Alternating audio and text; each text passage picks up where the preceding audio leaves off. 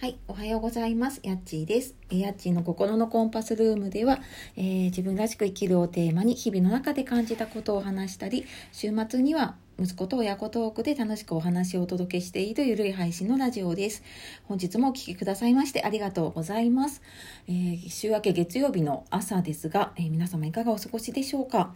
えーすっかりなんかね、涼しくなって、なんかこの前まで暑かったのになっていう感じですけれどもね、なんか秋があっという間に終わってね、なんか冬になってしまいそうな感じがしますけれどもね、あの体調崩さずに、えー過ごしていきましょう。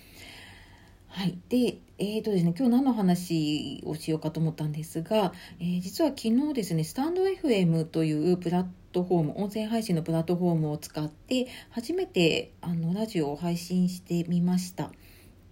で、えー今日はですね実はこれラジオトークとスタンド FM と、えー両方ちょっと同時に収録をしてみてでえっ、とまあ、今まで私ラジオトークずっとやっていたんですけれども、まあ、それとスタンド FM やってみての配信でここが違っ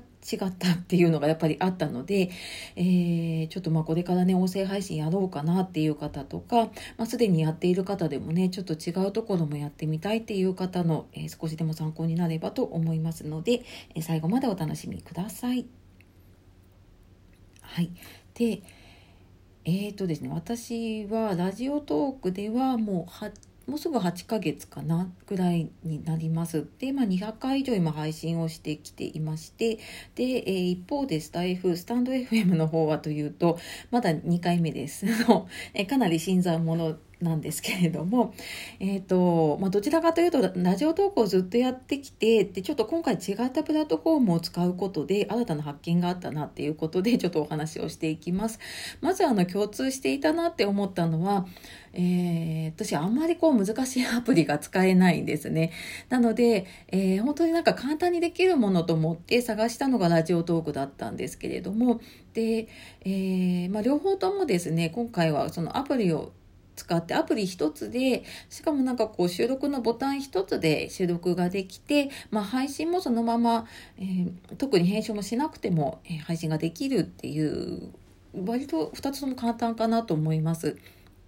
であとはあのトーク配信ですね通常のこのトークを、まあ後からでも聞けるような、ね、もので、えートーク配信とあとライブ配信、えーリアルタイムでね配信できるもの両方がついているのも共通してますね。であとまあコラボ配信、えーそれぞれ離れたところの方とね配信をするっていうこともできます。であとあの気になるね収益化の方法も、えー両方ともあります。でそれぞれちょっと違いがあるのでそれは後ほどお話をしていきたいと思います。であとはですねあのメッセージのやり取りというかメッセージをいただくことはできてお便りとかレターとかっていう機能がついているので、えーリスナーさん聞いている方からのメッセージを受け取るっていうこともこのアプリの中でできます。であとはあのフォロー機能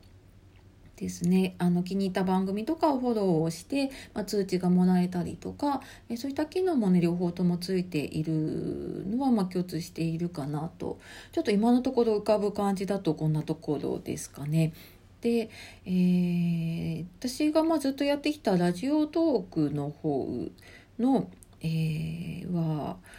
まあ、なんか私はそこしか知らなかったので、まあ、これが普通だと思ってやってきたんですけれどもやっぱあのラジオトークっていうだけあって純粋にこうラジオを配信するのを楽しむ番組なんですよね番組というかプラットフォームなのでトークを楽しむという感じでその話すトーカーの配信者とリスナーをつなぐ機能っていうのかなそういうのは結構あるなっていう感じがしますね。でうんなのでなんていうのかな本当にななんていうのかな昔ながらのこうラジオのトークを楽しむための、えー話し手だったりとか聞き手だったりっていう感じでのやり取りをする感じで私はずっとやってきたんですけれどもえ今回ねスタンド FM をやってみて思ったのが SNS に近いとはちょっと聞いてはいたんですけれどもなんか音声版のえ音声配信版の SNS なのかなっていう感じでそのフォロワーさん同士のつながりっていうのがすごく強いというか大きいというか活発というかですね。そんな感じで私なんか最初の配信ってこう誰も聞いてくれないんじゃないかとか何にも反応ないんじゃないかと思ったんですけれども、うんと、そのツイッターでシェアしたものからっていうよりは、えー、スタンド FM のアプリの中でそのコメントとかリアクションっていうののねやり取りというかなんかそういうのがすごいあのー、楽しめる場なんだなっていうか。うんまあ、トークも楽しむ場なんだけれどもなんかそういうこう SNS としてフォロワーさん同士がなんか楽しんでる場なんだなっていうのが、なんかラジオトークではあまりなかったので、まあ、フォローし合ったりとかねコラボしたりとかはあったんですけれども、なんかそれがねすごく新鮮な感じで。うんまあ、どちらかというとなんか私ツイッターやってるんですけどツイッターとかに近い感じなのかななんかあのこんなね初めて配信した私とかにもコメント何件かいただいたりとか、まあ、レターあのその、ね、メッセージいただいたりとかしてなんかそういうのが気軽にできるなっていうのを感じました。であとまああの気になる収益化のところですね、まあ、それぞれに収益化の方法があって細かくこう発表されているところとされてないところがあるんですけれどもえー、ラジオトークの方では一応は収益化で前はあのパートナーというかあの収益化できるシステムがあったんですけれども今はあの差し入れ機能っていうのかな投げ銭に近いんだけれどもこうギフトみたいなね差し入れを送ってでそのもらった差し入れっていうのをえーと、なんか一定の基準でポイントにして入ってくるんですよねこの、えー、なんていうの配信している側の方には。